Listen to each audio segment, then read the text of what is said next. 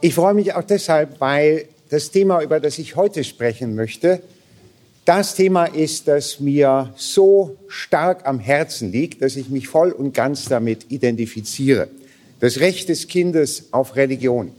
Ich habe darüber auch ein ganzes Buch geschrieben. Das ist das eine Buch, das weltweit, kann man sagen, wahrgenommen worden ist, übersetzt ins Koreanische, ins Japanische und einige andere Sprachen. Also ein Thema, das ganz offenbar sehr viele Menschen, nicht nur in Deutschland, nicht nur im deutschsprachigen Raum, ich habe mich heute schon als Nationalschweizer geoutet, also äh, Sie hören, ich denke nicht nur an Deutschland, nicht nur im deutschsprachigen Raum eine offenbar ganz wichtige Frage aufnimmt, sondern wirklich in weltweitem Maßstab. Warum? Warum ist das so? Warum bewegt diese Frage so viele Menschen? Es ist vielleicht ganz gut, wenn wir uns am Anfang darüber etwas klar werden.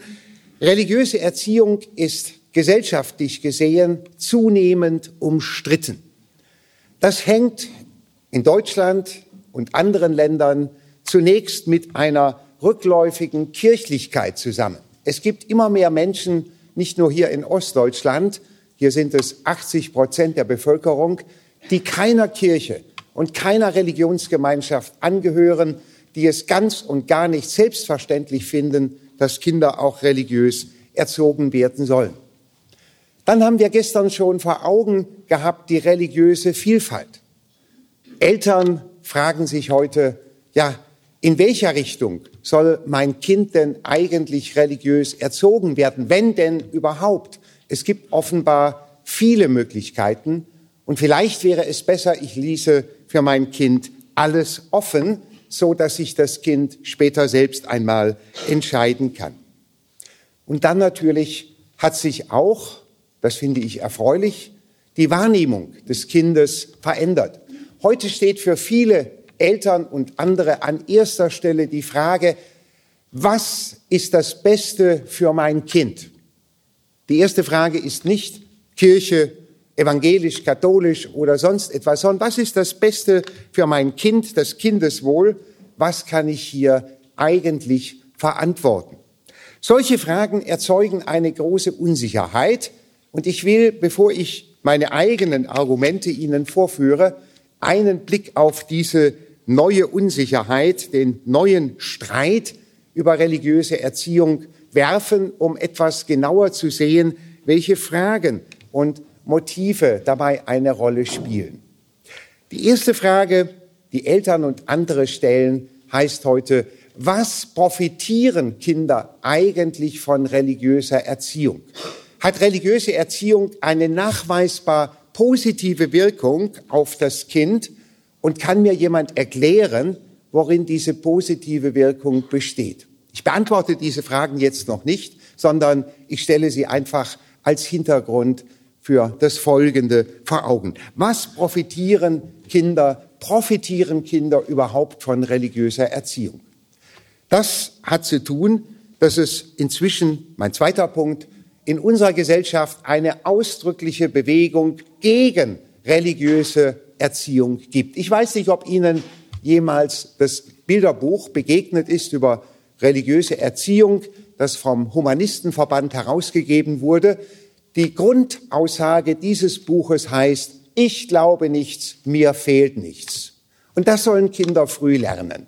Das Buch, ich erzähle Ihnen immer von schlechten Büchern hier, äh, das Buch ist auch ein sehr schlechtes Buch, weil dort die Vertreter der Religionen geradezu rassistisch dargestellt sind. Juden mit langen Nasen und Muslime, blutrünstige Muslime und die Christen kommen auch nicht sehr gut weg. Ich glaube nichts, mir fehlt nichts. Kinder, heißt es dort, sind eigentlich viel glücklicher ohne religiöse Erziehung. Drittens, davon haben wir gestern schon gesprochen, ist Religion, ist der Glaube nicht längst durch die naturwissenschaftliche Welterklärung widerlegt und abgelöst? Und sind wir nicht geradezu verpflichtet als Eltern, als Lehrerinnen, als Erzieherinnen, dazu verpflichtet, Kinder nicht mehr in dieses alte und längst überholte Weltbild einzuführen? Der vierte Punkt ist ein sehr viel konkreter. Vielleicht erinnern sich manche von Ihnen, dass das Landgericht Köln vor inzwischen etwas mehr als vier Jahren einen Fall zu entscheiden hatte, bei dem muslimische Eltern ihr Kind beschneiden lassen wollten, vier Jahre alt. Und es kam zu einer Gerichtsklage gegen diese Beschneidung und das Landgericht hat eine überaus aufschlussreiche Begründung für seine negative Haltung gegen die Beschneidung niedergelegt. Dort kann man lesen, dass es ja eigentlich viel besser sei, dass man wartet, bis das Kind alt genug ist, sich selbst zu entscheiden. Deshalb sollte die Beschneidung im Kindesalter besser unterlassen werden. Das hat nicht nur bei den Muslimen, sondern weltweit auch beim Judentum einen großen Aufschrei nach sich gezogen. Und auch die Christen wurden gefragt, wie ist das denn bei euch? Und manche, auch aus dem Pfarrerstand, sagten, bei uns ist das kein Problem. Wir taufen die Kinder, aber da passiert ja nichts. Ob man das so sagen kann, ob man das so sagen kann, ich glaube, Ihre Reaktion zeigt ja Genüge, dass Sie die Problematik dieser Antwort sehen. Aber natürlich heißt das auch, dass diese Frage den Christen gestellt ist. Und immerhin ein deutsches Gericht war der Meinung, es sei besser zu warten. Es gebe keinen Grund, hier in der Kindheit einen solchen bestimmenden Schritt schon zu begehen, ohne dass die Kinder selbst mitbestimmen können. Und dann schließlich wird auch die Frage aufgeworfen, ist religiöse Erziehung heute nicht ein Grund dafür, dass die Menschen mit verschiedener Religionszugehörigkeit eben nicht im Frieden miteinander leben? Fährt die religiöse Erziehung Vorurteile gegen andere hoch, ist sie deshalb gesellschaftlich abzulehnen. Das ist der Hintergrund. Neuer Streit um religiöse Erziehung. Ich gebe noch keine Antworten. Ich komme später noch einmal zurück. Ich will Ihnen erst aber vor Augen stellen, warum ich selbst der Meinung bin, dass Kinder ein Recht auf Religion und religiöse, ich sage gerne Begleitung, auch das wird noch deutlicher werden, ein Recht auf religiöse Begleitung haben. Meine These heißt, im Aufwachsen von Kindern und Jugendlichen brechen unvermeidlich Fragen auf, die nach einer potenziell religiösen Antwort verlangen. Es brechen unvermeidlich Fragen auf, teils direkt gestellt von Kindern, teils so, dass wir als Eltern, Erzieherinnen und Lehrer diesen Fragen nicht ausweichen können. Und diese Fragen führen in eine religiöse Dimension. Das ist meine These. Und ich mache diese, begründe diese These und verdeutliche diese These gerne mit den sogenannten großen Fragen der Kinder. Die heißen groß, weil es eigentlich keine abschließenden Antworten darauf gibt. Das sind die Fragen, die manchmal auch schwierig sind und lästig sind für die Erwachsenen. Ich fange an mit der ersten Frage, die sich für viele Kinder ganz unvermeidlich auch dann stellt, wenn Eltern das gar nicht wollen. Kinder begegnen dem Tod. Sie begegnen dem Tod vielleicht Gestalt eines toten Tieres auf dem Weg in den Kindergarten, auf dem Weg in die Schule. Und dann plötzlich haben Kinder Fragen. Für die Erwachsenen oft ganz unvermittelt. Und Kinder wollen wissen, was es mit Tod und Sterben auf sich hat. Sie wollen wissen, was das für sie bedeutet. Und dann stellen sie Fragen an die Erwachsenen, weil sie hören wollen, was denken diese, was denken wir. Ich lese Ihnen eine Geschichte dazu vor, die mich immer wieder beeindruckt. Situation, der Vater spielt mit seinem etwa vier- bis fünfjährigen Sohn und plötzlich fragt das Kind und sagt das Kind, alle Menschen sterben. Stimmt's, Vater? Vater, alle Menschen sterben. Kind, aber ihr sterbt nicht dann bin ich ja so alleine. Vater, natürlich sterben wir auch, aber jetzt leben wir ja noch. Kind, und wer bestimmt, wann ihr sterbt? Hat das Gott zu bestimmen? Vater, das bestimmt Gott. Weißt du, wenn man alt ist, dann mag man vielleicht gar nicht mehr länger leben. Kind, aber ihr seid doch schon alt. Und wo soll ich dann hingehen? Vater, dann schickt dich Gott einfach zu einem neuen Vater. Kind, Ihr sterbt erst, wenn ich groß bin und noch einen Tag später. Und wenn ihr gestorben seid, dann fahre ich zu meiner Großmutter. Eine wunderbare Geschichte, die ich immer wieder gerne lese und vorlese. Sie zeigt, diese Fragen der Kinder kommen für Erwachsene unvermittelt, aber sind für die Kinder ganz wichtig. Es ist kein Thema, auf das wir die Kinder erst führen müssten, sondern dass die Kinder von sich aus aufwerfen, weil sie das bewegt aufgrund dieser Begegnungen mit Tod und Sterben sind nicht immer Tiere, manchmal sind es Angehörige aus der Familie von Freunden, manchmal leider ja auch der eigenen Familie, etwas, was das Kind sehr beschäftigt. Und man merkt bei diesem Beispiel, das Kind fragt, was kommt danach? Und zunächst, was wird eigentlich aus mir? Dann bin ich ja so alleine. Ihr sterbt nicht, ich brauche euch ja noch, heißt das an dieser Stelle. Man kann auch sehr schön an dieser Geschichte, an diesem Beispiel sehen, dass es gar nicht darauf ankommt, dass die Erwachsenen immer Antworten haben. Der Vater bemüht sich ja richtig sehr. Er sagt, Gott schickt dir einen neuen Vater.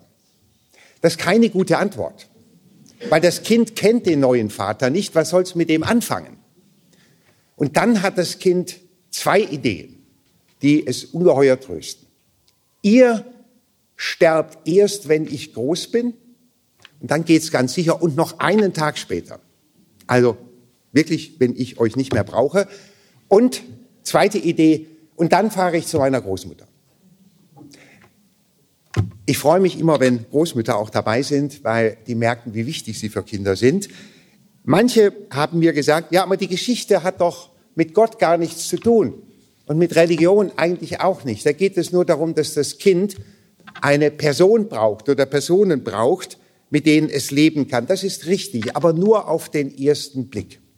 Man kann wohl sagen, dass der Tod die Kinder in ihrer ganzen Existenz, in ihrem ganzen Dasein erschüttert und bewegt und deshalb suchen sie wieder nach Möglichkeiten des Vertrauens in der Welt und das drücken sie eben nicht sofort aus, mit dem sie sagen, dann gehe ich zu Gott oder so etwas, sondern das ist in ihrem Nahraum zu beantworten. Ich würde sagen, die Großmutter in dieser Geschichte hat religiöse Bedeutung.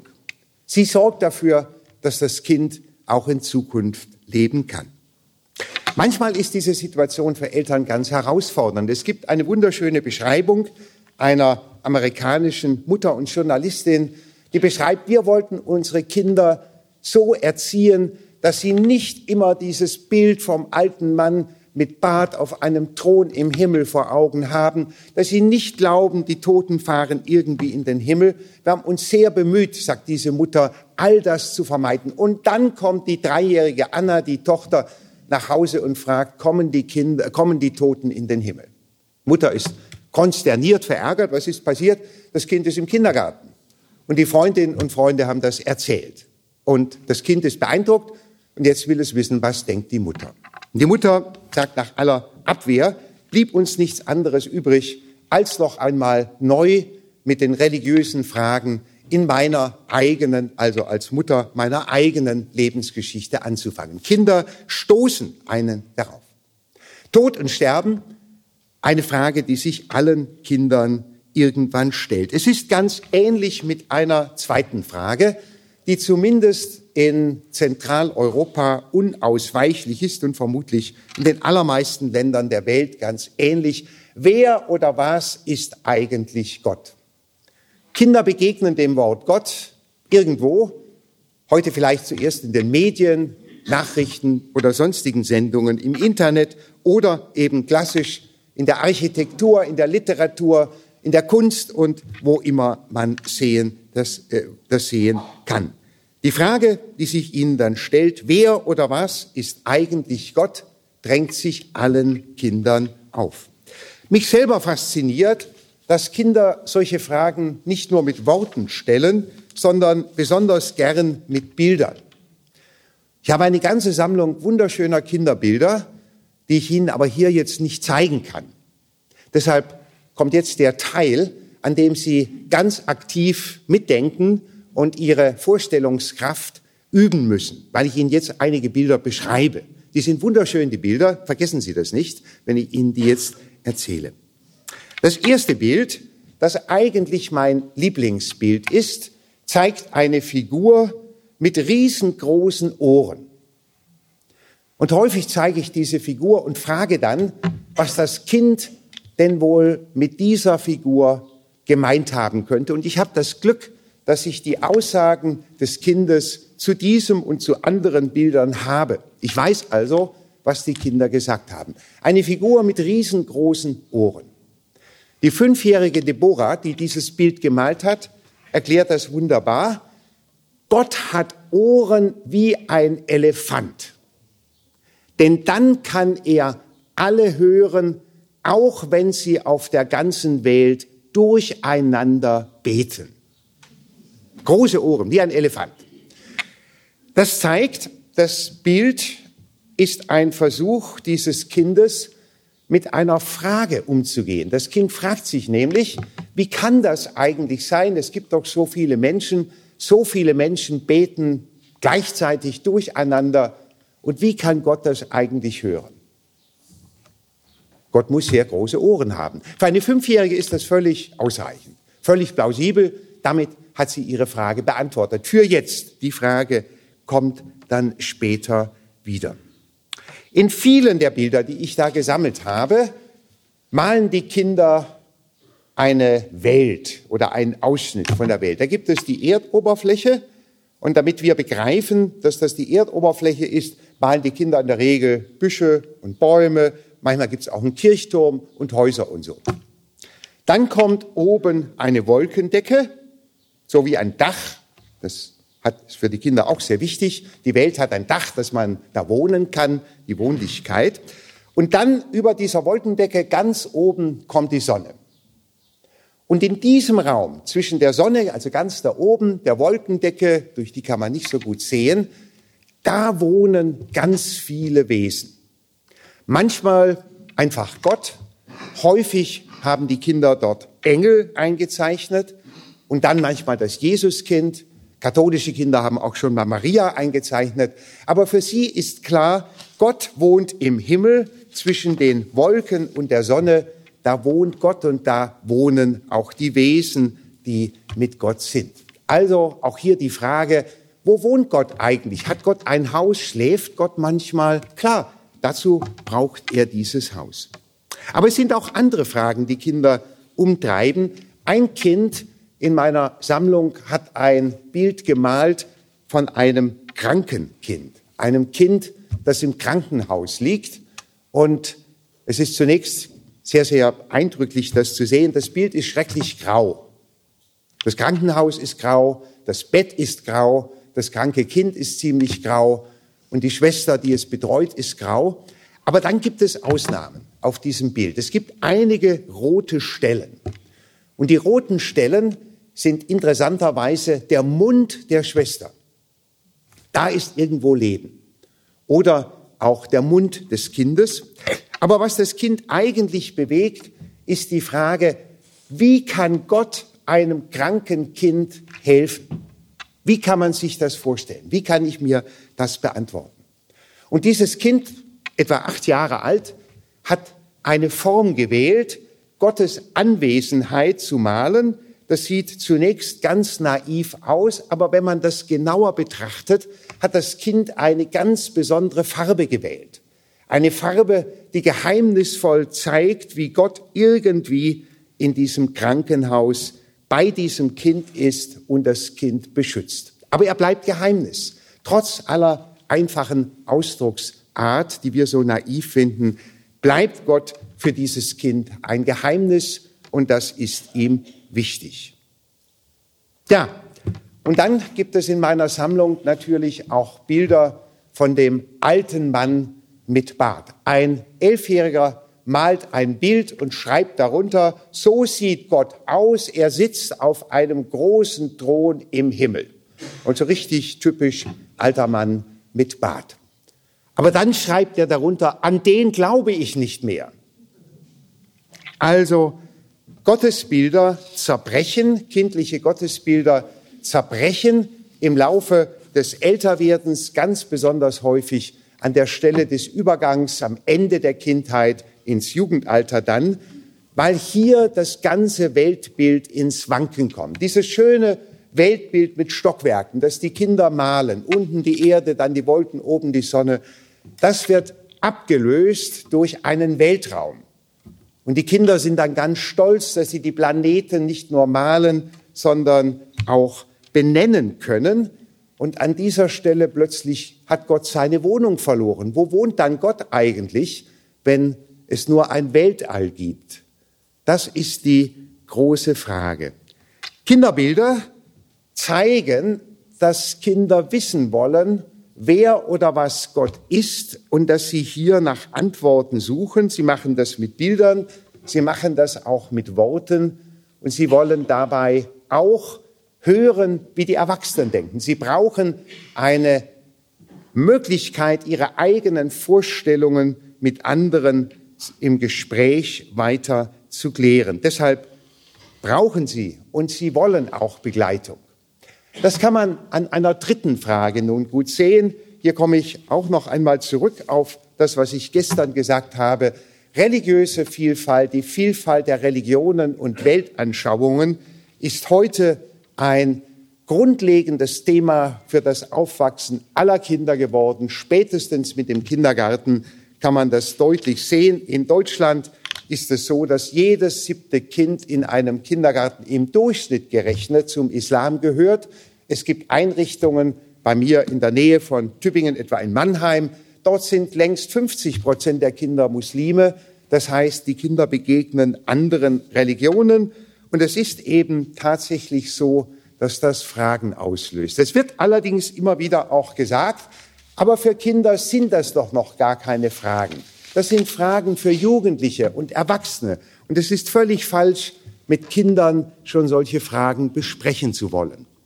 Wir haben deshalb eine Untersuchung gemacht mit Kindergesprächen, haben Kindergärten besucht, haben Kindern Gegenstände gezeigt und Geschichten und Bilder gezeigt und gefragt, wie sie darüber denken. Und dabei sind hochinteressante Gespräche mit Kindern etwa im Alter von fünf bis sechs Jahren entstanden. Ich will Ihnen zwei davon vorlesen, weil sie zeigen, wie Kinder fünf bis sechs Jahre in sehr tiefe theologische Fragen geraten.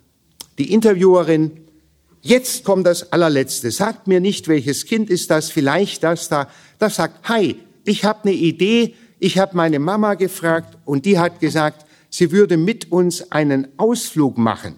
Wir können uns alle am Sonntag treffen und dann können wir alle zusammen in die Kirche gehen.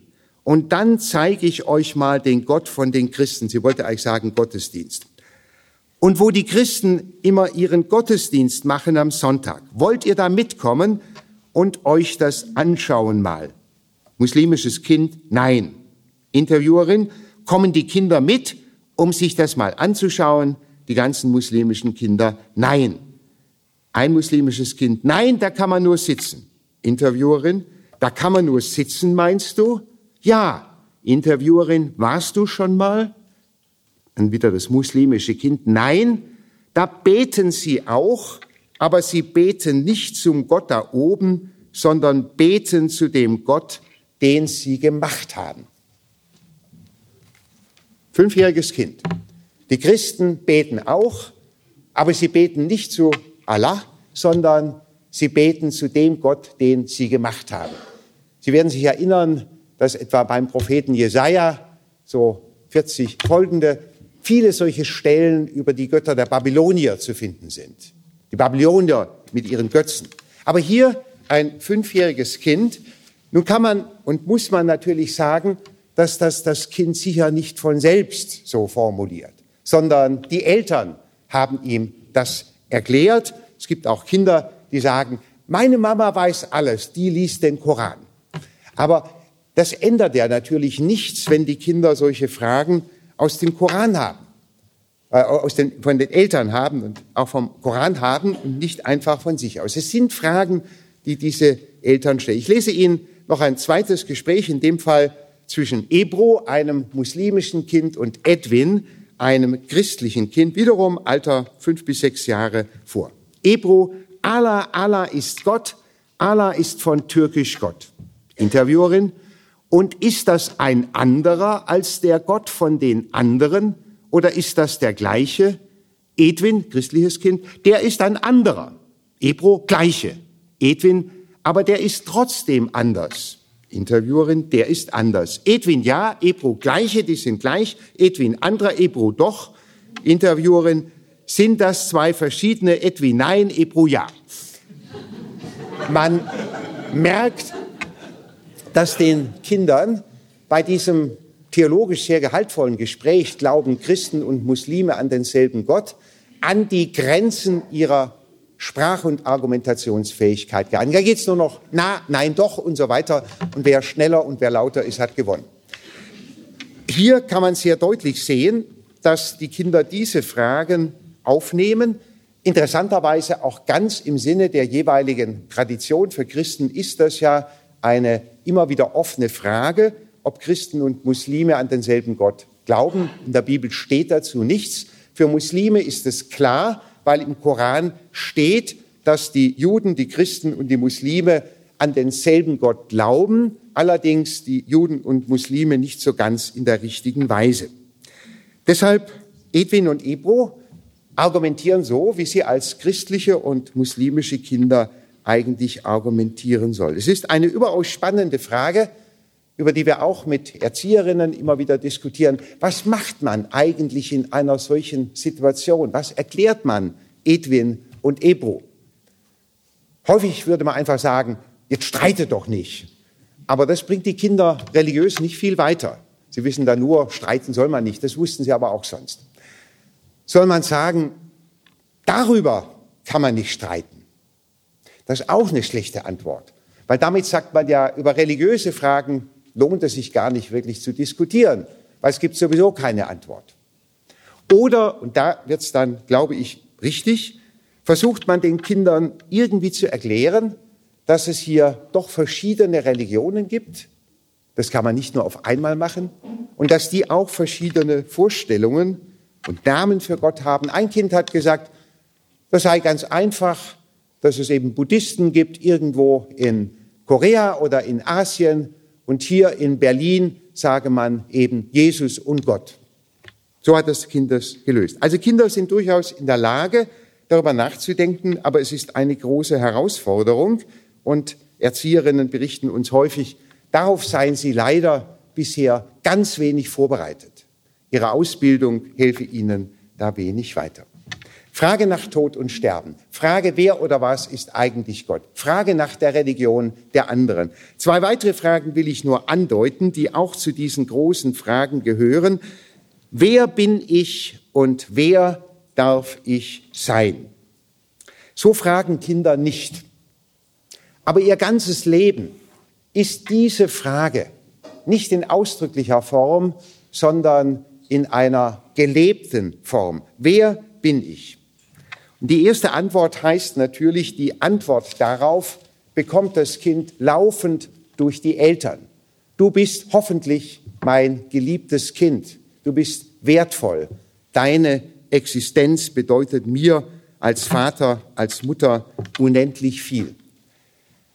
Aber diese Antwort, so wichtig und gut und notwendig sie ist, hat auch den Nachteil, dass sie ja letztlich bedeuten würde, dass wir als Eltern, und das kann man dann später erziehen, äh, erweitern auf Erzieherinnen und Lehrer, dass wir als Eltern über den Sinn des Daseins der Kinder bestimmen.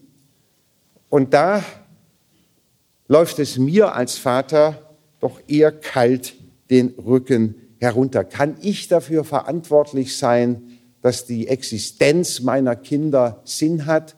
Ich kenne meine Grenzen. Und an dieser Stelle sagen auch Psychologen, ist es sehr, sehr wichtig, dass es über die Eltern hinaus noch eine andere Instanz gibt, eine göttliche Instanz oder eben einfach Gott, von dem her das Dasein eines Kindes auch dann seinen Sinn erfahren kann, wenn das von den Eltern her nicht möglich ist. In dieser Frage, wer bin ich, wer darf ich sein, liegt also auch eine große und religiöse Frage. Und die letzte, die ich hier nur nenne, hat zu tun mit der Ethik oder mit der moralischen Erziehung. Etwas, was auch niemand mit Kindern erspart bleibt. Man erklärt Kindern, warum sie sich irgendwie gut verhalten sollen. Und dann sagt man den Kindern, ja, du willst doch auch nicht, dass die anderen dich so behandeln. Die Kinder, wenn sie dann wach sind, sagen, aber die machen das doch ständig. Also, ich soll niemand schlagen, weil ich möchte nicht, dass die anderen mich schlagen, aber die machen das immer. Und jetzt, was sagen sie jetzt? Das ist der Punkt, an dem ich meine, dass die Begründungen von Regeln eben nicht nur so funktionieren, dass man die Wechselseitigkeit betont, sondern wo es irgendwo so etwas wie ein Schöpfungsglauben geben muss, wo die Kinder lernen, die Welt und andere Mitgeschöpfe zu achten. Religion, Glaube spielen hier eine wichtige Rolle. Ich deute das jetzt nur an, die Zeit reicht nicht für alle Fragen. Meine These, die ich in diesem Teil begründen wollte, lese sie noch einmal. Im Aufwachsen von Kindern und Jugendlichen brechen unvermeidlich Fragen auf, die nach einer potenziell religiösen Antwort verlangen. Die Kinder sind nicht damit zufrieden, wenn man ihnen eben nur sagt, Gott ist so eine Vorstellung von Menschen oder die Toten werden eben begraben. Das ist alles auch wichtig, aber sie wollen mehr. Mein nächster Schritt fragt nun ganz ausdrücklich nach dem Recht des Kindes. Ich spreche ja vom Recht des Kindes auf Religion und es war so, dass ich als Pädagoge und Religionspädagoge am Anfang sagte, na ja, also ich bin doch kein Jurist und was die Juristen machen, ist mir sowieso nicht so wichtig, so denken Pädagogen ja häufig. Aber ich bin dann doch immer mehr auch darauf gestoßen worden von anderen, dass es natürlich ganz wichtig ist, was auch für Rechte Kinder gegeben werden und dass die Frage, ob Kinder eigene Rechte haben, eine der ganz großen Fragen des 20. Jahrhunderts war. Und deshalb habe ich mich auch mit diesen Fragen beschäftigt. Und ich denke, es ist ganz spannend, das zumindest kurz mit anzuschauen. Gibt es denn auch ein Recht auf Religion im Sinne solcher geschriebener Gesetze? Oder ist das nur ein Ausdruck von Pädagogen? Und man kann sogar sagen, ist religiöse Erziehung vielleicht am Ende ein Menschenrecht? Ich bin der Meinung, dass es tatsächlich ein Menschenrecht ist. Nun, Menschenrechte, man glaubt es nicht, wie lange es gedauert hat, bis die Menschheit zum ersten Mal eine allgemeine Menschenrechtserklärung verabschiedet hat. Im nächsten Jahr ist das gerade mal 70 Jahre her. 1948 haben die Vereinten Nationen erstmals eine ausführliche allgemeine Menschenrechtserklärung verabschiedet, die bis heute der Bezugspunkt auch für alle Erziehung in modernen Demokratien ist, auch für das Grundgesetz und für viele Landesverfassungen in Deutschland ist diese Menschenrechtserklärung ein vorrangiges Dokument. Was finden wir dort über religiöse Erziehung? Das Wichtigste ist der Artikel 26. Dort heißt es, jeder hat das Recht auf Bildung. Jeder hat das Recht auf Bildung. Das wird ohne Einschränkung gesagt. Also alles, was zur Bildung gehört, gehört zu den Rechten eines jeden Menschen. Aber damit bleibt natürlich auch offen, ob dazu beispielsweise religiöse Erziehung und Bildung gehört. Interessant bei diesem Recht auf Bildung kann man auch besonders deutlich sehen, dass Menschenrechte, nur weil sie auf dem Papier stehen, noch längst nicht erfüllt sind. Denken Sie an all die Kinder, etwa in Afrika, die keine Bildungsmöglichkeiten nutzen können. Es ist trotzdem gut, dass dieses Menschenrecht alle Menschen daran erinnert, hier wird ein elementares Recht von Kindern nach wie vor mit Füßen getreten. Und dann gibt es noch den Artikel 18 in der Menschenrechtserklärung. Dieser Artikel 18 heißt, jeder hat das Recht auf Gedanken, Gewissens und Religionsfreiheit. Gedanken, Gewissens und Religionsfreiheit. Jeder heißt natürlich auch jedes Kind.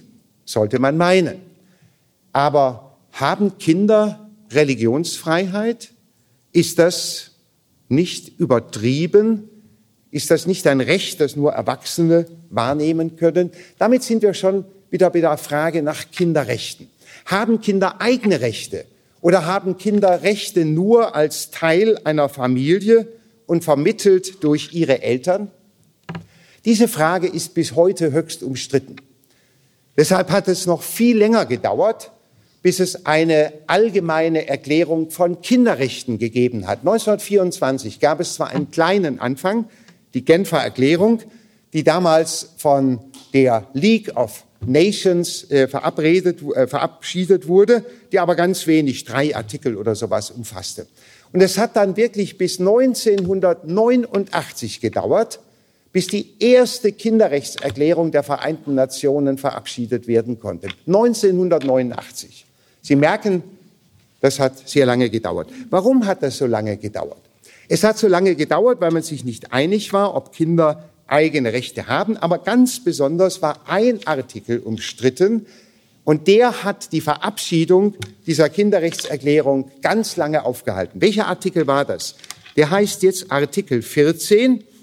Die Vertragsstaaten achten das Recht, und jetzt hören Sie zu, des Kindes auf Gedanken, Gewissens- und Religionsfreiheit. Hier in Artikel 14 ist erstmals klipp und klar gesagt, dass Kinder an der Religionsfreiheit teilhaben. Warum hat das so lange gedauert, bis dieser Artikel akzeptiert war? Weil viele Staaten und deren Vertreter sagten, das geht nicht. Kinder können doch beispielsweise nicht gegen ihre Eltern in religiösen Fragen entscheiden. Wenn die Eltern, Eltern evangelisch sind und das Kind sagt, ich werde Buddhist, das geht doch nicht. Oder wenn das Kind sagt, ich habe kein Interesse. Man hat dann einen Ausgleich versucht. Der Artikel 14 geht dann so weiter, dass er sagt, die Eltern haben das Recht und die Pflicht, das Kind bei der Ausübung seiner Rechte zu leiten. Kann man fragen, was bleibt dann von der kindlichen Freiheit? Aber ich finde es gut, hier ist eine Balance ausgedrückt. Gewissens- und Religionsfreiheit. Es gibt noch eine andere Stelle in der Kinderrechtserklärung, Kinderrechtskonvention, sagt man an dieser Stelle, der Artikel 27. Und der ist nun besonders interessant, das muss ich Ihnen vorlesen. Auf Deutsch heißt es, die Vertragsstaaten, so geht das immer los, erkennen das Recht jedes Kindes auf einen seiner körperlichen, geistigen, seelischen, sittlichen und sozialen Entwicklung angemessenen Lebensstandards an. Also Kinder soll, sollen einen Lebensstandard haben, der ihre körperliche, geistige, seelische, sittliche und soziale Entwicklung unterstützt. Habe ich gelesen, habe gesagt, na ja, ist wieder typisch Religion fehlt. Ich bin häufig auch international unterwegs und habe mich mit Kollegen ausgetauscht und die haben gesagt, was willst du eigentlich? Das steht doch dort. Ich habe, nee, steht überhaupt nicht dort. Und dann habe ich mir mal den englischen Text vorgenommen. Und jetzt hören Sie mal zu, was da steht. Da heißt es physical, mental, spiritual. Spiritual, moral and social. Also, was ist hier passiert? Aus spiritual, spirituell, im Französischen übrigens auch im französischen Text heißt es spirituelle, also aus spirituell ist da im Deutschen plötzlich irgendwie seelisch geworden. Also wer nur den deutschen Text der Kinderrechtskonvention liest, wird nie erfahren, dass hier das Kind als ein spirituelles, als ein religiöses Wesen angesprochen ist. Ich finde das immer bedauerlich und man muss offenbar in den fremdsprachlichen Text gehen. Ich bin deshalb der Meinung, dass die Kinderrechtskonvention tatsächlich so etwas wie ein Recht des Kindes auf Religion zumindest unterstützt. Und schon 1924 bei der ersten der Genfer Kinderrechtserklärung war von der spirituellen Entwicklung des Kindes die Rede. Also das zieht sich durch. Aber man muss zugeben, dass hier ja nur vom Lebensstandard die Rede ist und von der Religionsfreiheit, und dass nirgends dem Kind wirklich ein Anspruch eingeräumt wird auf religiöse Begleitung, auf Religionsunterricht oder irgendetwas dieser Art. Ich habe das mit Verfassungsjuristen auch diskutiert und die haben gesagt, das ist natürlich auch schwierig, weil bei Ansprüchen ist immer die Frage, wer muss die erfüllen? Und in einer freiheitlichen Demokratie kann der Staat nicht einfach alle Eltern zu irgendetwas verpflichten. Das ist gut so, wenn wir alle dazu verpflichtet würden, Kinder nur Plastikspielzeug oder Holzspielzeug oder jedem Dreijährigen ein Tablet zu geben, alles solche Fantasien gibt es ja heute, dann wäre das ganz furchtbar unfrei. Also der Staat kann nicht die Eltern verpflichten, aber, so sagt auch dieser Jurist, es hat schon seinen Sinn, wenn man darüber nachdenkt, wie der Staat mit seinen Erziehungseinrichtungen dazu verpflichtet werden kann, Kindern auch eine religiöse Begleitung zugänglich zu machen.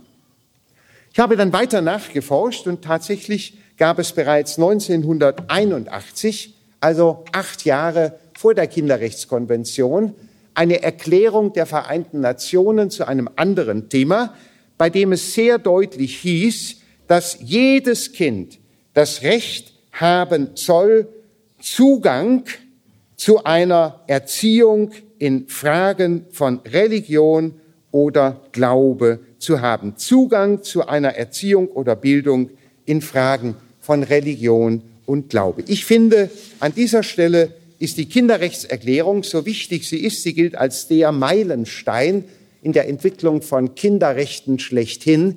Hier besteht nach wie vor weiterer Entwicklungsbedarf und darüber muss man weiter nachdenken. Aber ich halte fest, es gibt auch rechtlich gesehen so etwas wie ein Recht des Kindes auf Religion, zumindest als Religionsfreiheit, als Religionsausübung, auch wenn eine Garantie dafür leider fehlt, dass Kinder einen Zugang zu religiösen Bildungsmöglichkeiten haben. Religiöse Erziehung, so kann man auch sehen, ist eng verbunden mit den Menschenrechten allgemein. Denn die Religionsfreiheit ist eines der grundlegendsten Menschenrechte überhaupt. Um dieses Menschenrecht wurde gekämpft und es gab Kriege und es gab Auseinandersetzungen und deshalb ist im Sinne der Religionsfreiheit das Recht auf Religion ein Menschenrecht. Ich füge hinzu, und das ist sehr wichtig, auch manchen Eltern sehr wichtig, dass ein Recht auf Religion nicht mit einem mit einer Pflicht zur Religion verwechselt werden darf. Es geht mir nicht darum, alle Eltern dazu zu verpflichten, wie könnte man auch, wie sollte man auch, dazu zu verpflichten, ihre Kinder religiös zu erziehen. Das wäre sinnlos. Und es geht mir auch nicht darum, alle Kinder dazu zu zwingen, religiös zu sein. Es gibt Menschen, die wollen nicht religiös sein. Und dies sind nicht, wie man früher gemeint hat, deshalb schlechtere Menschen, sondern es sind Menschen, die ihre Freiheiten nutzen wollen und das will ich auch achten. Kein Zwang zur Religion und Sie hören, wenn ich so formuliere, dass ich damit auch an Martin Luther erinnere, wenn er in der Vorrede zum kleinen Katechismus sagt, Katechismus sagt dass man niemand zum Glauben zwingen kann oder soll oder darf. Aber ein Recht auf Religion.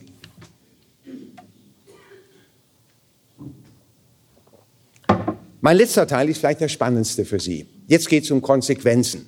Konsequenzen für die religiöse Erziehung. Ich bin ja nicht an einer großen Theorie interessiert, sondern es geht mir darum, was bedeutet das für die religiöse Erziehung. Und damit komme ich zunächst noch einmal zurück zu diesen kritischen Fragen vom Anfang. Profitieren Kinder eigentlich von religiöser Erziehung? Haben sie etwas davon? Und ich bin davon überzeugt, dass man diese Frage mit einem nachdrücklichen Ja beantworten kann, wenn, das werde ich auch deutlich machen, die religiöse Erziehung gut ist. Aber zunächst, was können Kinder von religiöser Erziehung profitieren? Meine erste Antwort heißt, Religion und Glaube stützen die kindliche Vertrauensbildung. Wir wissen aus der Psychologie, dass das Allerwichtigste für die kindliche Entwicklung insgesamt Vertrauen ist. Der berühmte Psychologe Erik Erikson sprach vom Grundvertrauen oder vom Urvertrauen, das ist beides eine Übersetzung von Basic Trust, vom Grundvertrauen oder Urvertrauen und sagte, Kinder, die kein solches Vertrauen aufbauen können, können auch nicht gesund aufwachsen. Was für ein Vertrauen ist damit gemeint? Es ist natürlich zunächst das Vertrauen gemeint in die Menschen, die das Kind versorgen. Und zwar ganz elementar. Ganz am Anfang des Lebens, das Kind, Erikson beschreibt das sehr, sehr einfühlsam, hat plötzlich Hunger oder es tut etwas weh, es kann sich aber nicht von der Stelle bewegen. Es muss rufen, schreien. Und wenn es nicht das Vertrauen haben kann, dass in verlässlicher Weise eine Bezugs- und Versorgungsperson auftaucht, bleibt ihm ja nichts übrig, als nicht bewusst, aber lebensmäßig zu verzweifeln. Und Ergen sagt, diese Kinder werden krank. Am Ende sterben sie sogar, wenn sie kein Vertrauen haben können. Man hat das untersucht bei weißen Kindern, Kriegsweisen, die häufig dann in Einrichtungen untergebracht wurden, wo es keine Bezugspersonen, keine stabilen Bezugsverhältnisse gab und die wurden krank, verkümmerten und viele sind gestorben. Religion trägt bei zu dieser Vertrauensbildung in einer ganz bestimmten Weise, nämlich so, dass sie das Vertrauen nicht nur in andere Menschen, sondern in die Welt insgesamt unterstützt. Zumindest zum christlichen biblischen Glauben gehört ja der Satz gleich wieder im ersten Kapitel der Bibel, und Gott sah, dass es gut war. Gut war die Schöpfung. Gut war die Ordnung, die durch diese Schöpfung entstanden ist oder die durch die Schöpfung als Bestimmung der ganzen Schöpfung gegeben ist.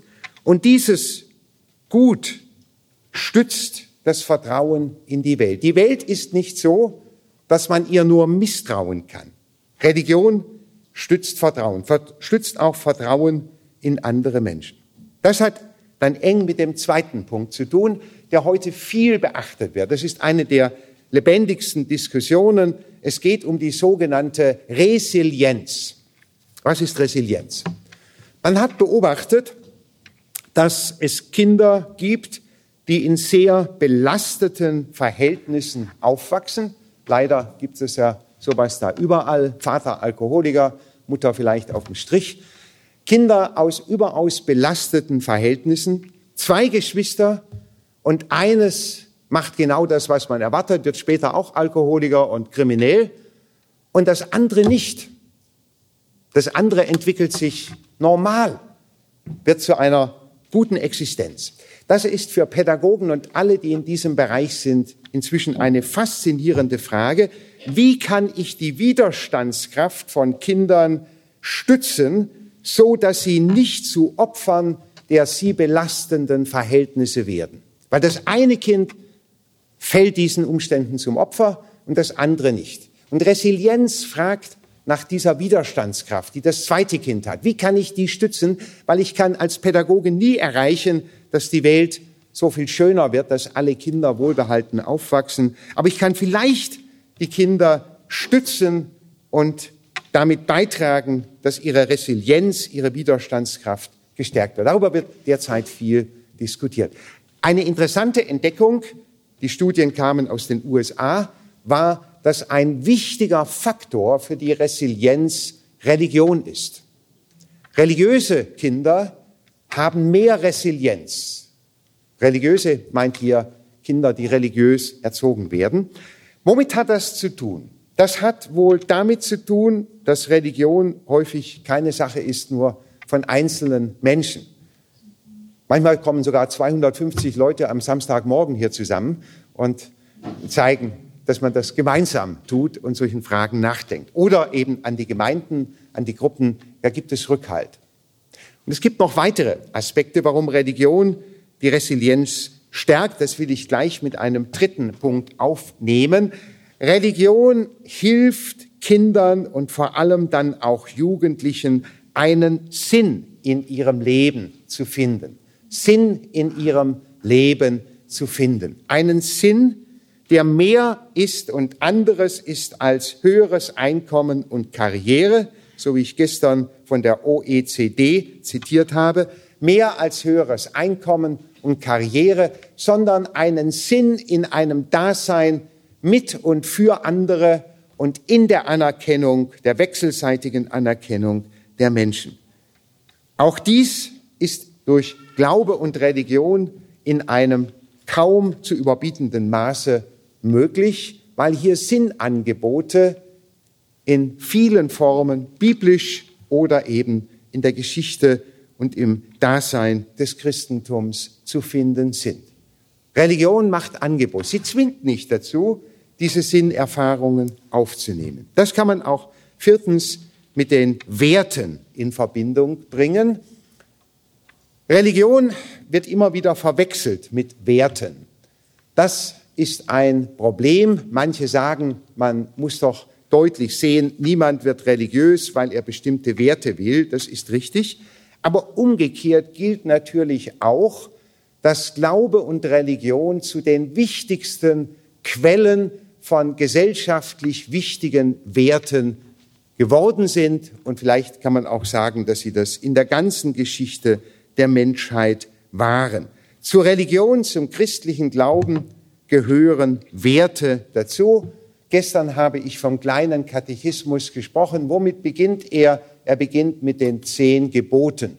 Und Luther sagt in der Vorrede zu den zehn Geboten, auch die, die nicht glauben, die am Ende nicht glauben nach dem Unterricht mit diesem Katechismus, die können wenigstens das Stadtrecht, wie er das nennt, das Stadtrecht kennenlernen derer, bei denen sie wohnen wollen. Damit meint er in seiner Sprache die zehn Gebote, du sollst nicht stehlen, du sollst nicht Ehe brechen und so weiter. Aber man kann das heute auch sehr gut mit den Werten ausdrücken. Sinnerfahrung, Wertebildung hat ebenfalls mit Resilienz zu tun. Die Widerstandskraft wird nicht nur unmittelbar durch Religion gestärkt, durch Zugehörigkeit, sondern auch durch Sinnangebote, durch Wertebildung.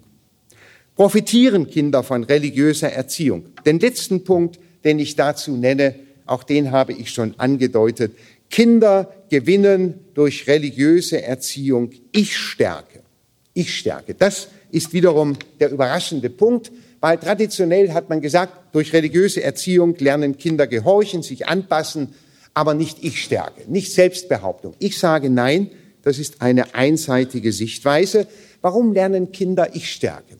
Sie lernen Ich-Stärke, weil sie durch den Glauben erfahren können, dass sie von Gott gewollte Geschöpfe sind, die in einer Welt leben, die Gott in einer nicht beliebigen Weise durch seine Schöpfung geordnet hat und ordnen will. Deshalb werden Kinder darin bestärkt, Fragen zu stellen. Kinder wissen, können wissen, dass sie ein Recht haben, Fragen zu stellen, wie das in der Welt zugeht, wie das in der Welt zugehen soll und dass sie auch ein Recht haben, die zu sein, als die sie von Gott gewollt sind. Kindern gehört das Reich Gottes, aber darauf will ich später noch einmal kommen. Das ist die eine Seite. Profitieren Kinder von religiöser Erziehung? Ich meine ja und ich meine, man kann darauf auch begründete Antworten geben. Das aber hat nun eine Konsequenz. Ich bin zutiefst davon überzeugt, dass sich nicht jede Form der religiösen Erziehung auf das Recht des Kindes auf Religion berufen kann, zumindest nicht mit guten Gründen, sondern dass eine religiöse Erziehung, die sich auf das Recht des Kindes beruft, auch eine Verpflichtung nach sich zieht, die religiöse Erziehung entsprechend zu gestalten. Dazu einige Überlegungen an dieser Stelle. Was muss eine solche religiöse Erziehung tun? Sie muss erstens deutlich vom Kind ausgehen. Sie kann nicht an erster Stelle die Bedürfnisse der Erwachsenen nennen, nicht an erster Stelle die Bedürfnisse einer Kirche oder religiösen Gemeinschaft, nicht an erster Stelle die Bedürfnisse von Staat und Gesellschaft. Nein, wenn man vom Recht des Kindes ausgeht, dann steht an erster Stelle das Kind, sein Aufwachsen, seine Orientierungsbedürfnisse, nach denen und von denen aus ich fragen muss. Deshalb Zweitens spreche ich an dieser Stelle gerne davon, Kinder und Jugendliche begleiten. nicht erziehen. Viele denken immer an ziehen bei erziehen. Das muss nicht so sein. Aber begleiten ist dafür ein schönes Wort. Auch deshalb, weil bei vielen Fragen, die ich angesprochen habe, ja gar nicht klar ist, was Erziehen sein soll. Was soll man denn erziehen angesichts von Tod und Sterben?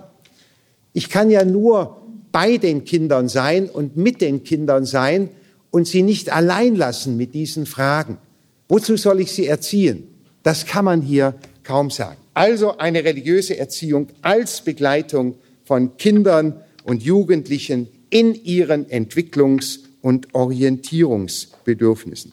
Dadurch gewinnt religiöse Erziehung drittens vor allem den Charakter der Anregung. Anregung. Ich muss dafür sorgen, dass die Kinder zu jeder Zeit Anstöße bekommen, um mit ihren religiösen Fragen und mit ihren Orientierungsbedürfnissen voranzukommen. Das heißt nicht nur, dass ich auf die Kinder warte, sie stellen ja selber viele Fragen, wie wir gesehen haben, sondern dass ich die Kinder bewusst bestätige, dass solche Fragen wichtig sind und dass ich den Kindern auch Angebote mache, beispielsweise in den Geschichten, die ich den Kindern erzähle oder auch der religiösen Praxis, die ich mit Kindern teile. Davon wird in den nächsten Vorträgen ja noch viel die Rede sein. Mit Kindern beten, Kindern Geschichten erzählen. Viertens ist mir aber ganz besonders wichtig, und das verpflichtet nun den Staat und die Kommunen, aber auch die Kirchen, keine pädagogische Einrichtung ohne religionspädagogisches Angebot. Es ist für mich nach wie vor eine große Enttäuschung und auch ein Problem, dass wir so viele Kindertagesstätten, so viele Kindergärten haben, in denen es keine religiöse Begleitung für Kinder gibt. Eine große Zahl kommunaler, also von den Gemeinden getragener Einrichtungen, und das ist etwa die Hälfte der Einrichtungen in Deutschland, hier in Ostdeutschland sind es noch mehr, etwa die Hälfte der Einrichtungen macht keine religionspädagogischen Angebote.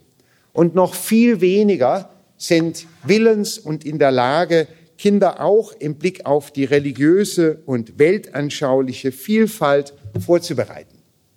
Hier liegt ein großes Defizit. Wer sie auf das Recht des Kindes auf Religion beruft, wer dieses Recht anerkennt, wird daran etwas ändern müssen. Das geht natürlich weiter in der Schule, wo man ebenfalls mit Religionsunterricht und anderen Angeboten diesem Recht entgegenkommen kann. Die Formulierung, die ich Ihnen vorgelesen habe, jedes Kind hat ein Recht auf Zugang zu einer Erziehung und Bildung in Fragen von Religion und Glaube, macht das ganz klar.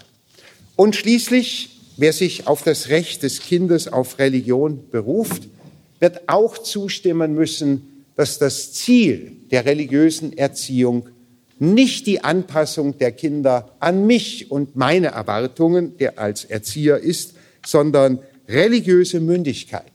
Kinder sollen zu Selbstständigen, sich religiös selbstständig betätigenden, aber eben auch über ihre eigene Religion und Religiosität bestimmenden Menschen werden dürfen. Das muss man zugestehen.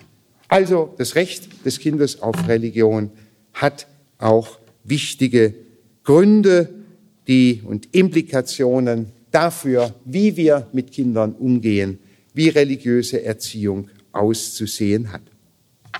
Sie haben vielleicht bemerkt, dass ich heute ganz bewusst noch nicht vom Christentum und ganz wenig von der Bibel gesprochen habe. Das war ganz bewusst, weil ich meine, dass wir das Recht des Kindes auf Religion ganz breit begründen müssen, dass wir Gründe finden müssen, die auch von Menschen einleuchtend sind, die noch nicht an die Bibel als ihren maßgeblichen Bezugspunkt glauben.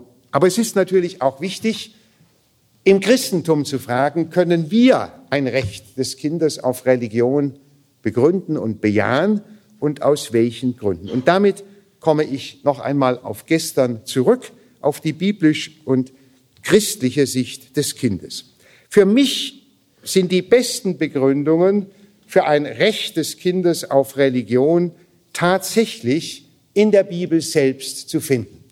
Die beiden Texte über Jesus und die Kinder, die man auch in den anderen Evangelien findet, ich aber nach dem Markus-Evangelium hier zitiert habe, Markus 9 und Markus 10, sind so etwas wie eine biblische Begründung für das Recht des Kindes auf Religion und natürlich auch 5. Mose 6.20, wenn dich morgen dein Kind fragt, was sind das für Vermahnungen und Gebote, so sollst du deinem Sohn sagen, wir waren Knechte des Pharao in Ägypten und der Herr hat uns aus Ägyptenland geführt mit starker Hand.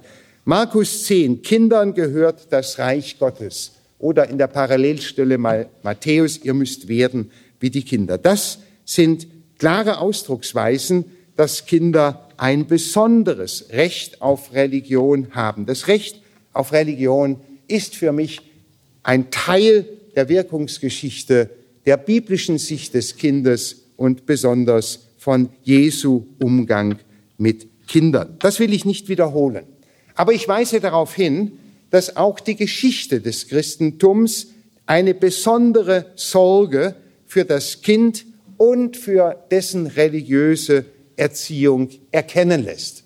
Es ist nicht so, dass wir erst heute wieder darauf zurückkommen. Ich erinnere daran, dass Christen mit die ersten waren, die eigene Schulen gegründet haben. Und zwar schon in den ersten nachchristlichen Jahrhunderten. Schulen, in denen besonders die religiöse Bildung eine große Rolle spielt. Das waren Klosterschulen, beispielsweise in Ägypten oder im Sinai. Ich erinnere daran, dass mit der Reformation der Religionsunterricht zu einem programmatischen Anliegen geworden ist. Jedes Kind soll Zugang zur Heiligen Schrift finden so habe ich dies zitiert. Jede Schule soll die Heilige Schrift als das wichtigste Thema achten. Und natürlich wurde auch in der ganzen christlichen Tradition die Aufgabe der Eltern angesprochen. Auch das kann man schon in den ersten nachchristlichen Jahrhunderten finden. Eltern sollen die Verantwortung für die religiöse Erziehung ihrer Kinder wahrnehmen. Also es ist nicht nur eine Theorie, nicht nur eine biblische Forderung, sondern es ist auch ein Stück Tradition in der Geschichte des Christentums. Aber, aber man muss auch gestehen, dass immer wieder gerade die christliche Erziehung den Maßstäben aus den Evangelien, aus Jesu Umgang mit den Kindern nicht gerecht geworden ist. Das wäre nun die Stelle, an der ich ausführlich auch über die Fehlformen der religiösen Erziehung handeln müsste. Wir sind heute zu der Einsicht gekommen, dass es nicht zu rechtfertigen ist, wenn wir die eigenen Fehler im Christentum nicht offen zugeben und wenn wir uns nicht darum bemühen, diese Fehler und diese Fehlformen zu überwinden. Ich nenne vier solche Fehlformen, um Ihnen deutlich zu machen, woran hier gedacht ist. Das erste ist die übermäßige Gehorsamserziehung. Es war ein großer Fehler, dass man namentlich das vierte Gebot, du sollst deine Eltern ehren, so verstanden hat, als würde damit gesagt, alle christlichen Kinder haben als erste Pflicht, ihren Eltern zu gehorchen und in der Auslegung fügt Luther ja auch noch hinzu, der Obrigkeit müsse man auch noch gehorchen. Also gute Christen, so konnte man missverstehen, sind besonders gehorsame Menschen. Wir haben im 20. Jahrhundert, denken Sie an Dietrich Bonhoeffer, gelernt, dass gutes Christsein das Gegenteil von Gehorsam bedeuten kann. Den Obrigkeiten widersprechen. Auch hier in der früheren DDR, denken Sie an die Montagsdemonstration, Christen haben widersprochen, nicht gehorcht. Man muss auch kritisch fragen lernen. Übermäßige Gehorsamserziehung ist eine Fehlform. Das Zweite, worüber immer noch viele Menschen klagen, strafende Gottesbilder. Kinder bedrohen mit strafenden Gottesbildern. Das ist eine ganz verfehlte Form. Selbst die Klassiker der Pädagogik und Religionspädagogik empfehlen zuweilen, man könnte Kinder viel wirksamer erziehen, wenn man ihnen klar macht, Kind, schau, ich muss jetzt weggehen, ich muss irgendetwas erledigen, aber auch wenn ich weg bin, Gott sieht genau, was du machst. Und Gott wird dich strafen. Empfehlen namhafte Klassiker. Furchtbar. Das ist nicht der biblische Gott, der darauf aus ist, Kinder zu überwachen und zu strafen und nie was zu vergessen, nie etwas zu verzeihen. Die christliche Erziehung aber hat sich schuldig gemacht, wo sie solche strafenden Gottesbilder vermittelt. Und häufig hat sie das so gemacht, dass sie Gott als eine Art Erziehungsknecht missbraucht hat, wo die Ärme, die Reichweite der Eltern nicht hinreicht. Da muss Gott noch aushelfen, damit die Kinder auf jeden Fall brav sind. Das hat drittens natürlich auch mit den Ängsten zu tun, die religiöse Erziehung in vielen Kindern ausgelöst hat, bis hin zu krankhaften neurotischen Folgen. Hier sind es besonders die Höllenstrafen, die ewige Verdammnis, die man Kindern und eben Jugendlichen und später Erwachsenen vor Augen gestellt hat. Wenn du das nicht tust, wenn du ungehorsam bist, dann wird Gott dich ewig in der Hölle strafen. Die Psychoanalyse berichtet von vielen Fällen, in denen Menschen ein Leben lang unter Ängsten leiden, weil sie Gott nur so kennengelernt haben. Und ich sage es noch einmal, das ist nicht der biblische Gott, der hier den Menschen vor Augen gestellt wurde, sondern eine einseitige Deutung des Gottes, der in der Bibel uns bekannt gemacht wird. Es gibt, auch darüber haben wir gesprochen, durchaus Strafen in der Bibel und es gibt auch bestimmte Stellen und Traditionen in der Bibel, in denen von der Hölle und Verdammnis gesprochen wird. Denken Sie an Matthäus, da wird sein Heulen und Zähne klappern. Aber man muss diese Stellen ja auch interpretieren und in das Gesamt der Bibel einordnen, sonst wird man einseitig. Und schließlich und leider eben doch auch in der evangelischen Tradition die fehlende Freiheit im Glauben. Es gehört zunehmend zu den Fragen, die mich umtreiben, wie die evangelische Tradition gerade beim Reformationsjubiläum so nachhaltig für Freiheit eintreten kann und sich auf Freiheit berufen. Evangelisch sein, da ist Freiheit, heißt es heute. Oder wir sind evangelisch, weil wir frei sind. Und wir sind frei, weil wir evangelisch sind. Aber das ist für die Tradition nicht immer so einfach zu sagen, und namentlich nicht für die religiöse Erziehung. Freiheit war kein offenkundiges Thema der religiösen Erziehung, auch nicht der evangelischen Erziehung. Ich glaube, hier liegt eine Zukunftsaufgabe, auch für uns alle, deutlich zu machen, dass die Freiheit, die uns im Evangelium zugesagt wird, die Freiheit, zu der uns Gott befreit, die geschenkte Freiheit, dass diese Freiheit auch in der religiösen Erziehung deutlich werden muss und ein Versprechen ist, das jedem Kind gilt. Das Recht des Kindes auf Religion, damit will ich langsam schließen, bleibt ein Auftrag auch für die Zukunft.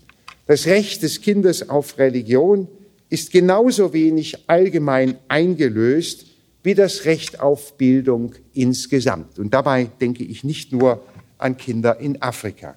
Das Recht des Kindes auf Religion ist an erster Stelle und besonders leicht gegenüber Staat und Gesellschaft geltend zu machen. Hier ist immer deutlicher zu sehen, nicht nur im Blick auf Kindergärten, sondern auch auf Schulen, dass die Regierungen unsicher werden, dass sie sagen, es ist doch viel wichtiger, dass unsere Kinder wettbewerbsfähig werden. Deshalb brauchen sie Mathematik und Naturwissenschaft, aber Religion brauchen sie nicht und religiöse Bildung. Das Recht des Kindes auf Religion muss aber auch gegenüber der Kirche geltend gemacht werden. Warum? Das mag überraschen. Alle Voraussagen machen uns heute klar, dass in Zentraleuropa die Kirchen immer älter werden. Der Anteil junger Menschen in der Kirche wird immer kleiner. Das hängt mit der Geburtenrate zusammen. Ich freue mich ja immer, wenn ich irgendwo noch Kinder sehe.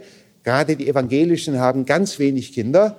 Und das heißt, die Kirche wird in ihrer Zusammensetzung eben einen immer größeren Anteil älterer Menschen haben und einen kleineren Anteil jüngerer Menschen. Das gilt auch für die ganze Gesellschaft, aber es gilt besonders auch für die evangelische und weithin auch für die katholische Kirche.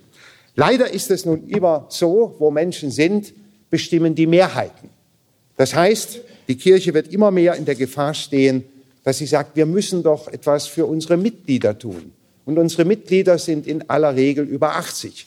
Und deshalb habe ich gedacht, Sie lachen. Aber äh, äh, äh, also unsere Mitglieder sind in aller Regel über 50 und deshalb liegt es dann auch nahe, etwas für die älteren Menschen zu tun an dieser Stelle. Deshalb muss auch die Kirche daran erinnert werden, dass das Recht des Kindes auf Religion und religiöse Begleitung nicht einfach an der Zahl hängt. Und schließlich bleibt die Frage nach einem Recht des Kindes auf Religion auch ein Anliegen gegenüber Eltern.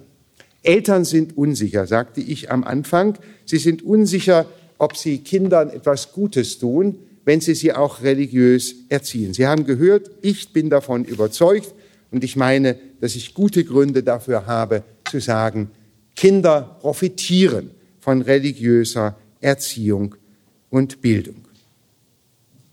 Ganz zum Schluss und ganz knapp noch einmal vier kleine Merksätze. Erstens, Dienst am Kind ist Gottesdienst. Dienst am Kind ist Gottesdienst. Ich halte es in dieser Zuspitzung fest.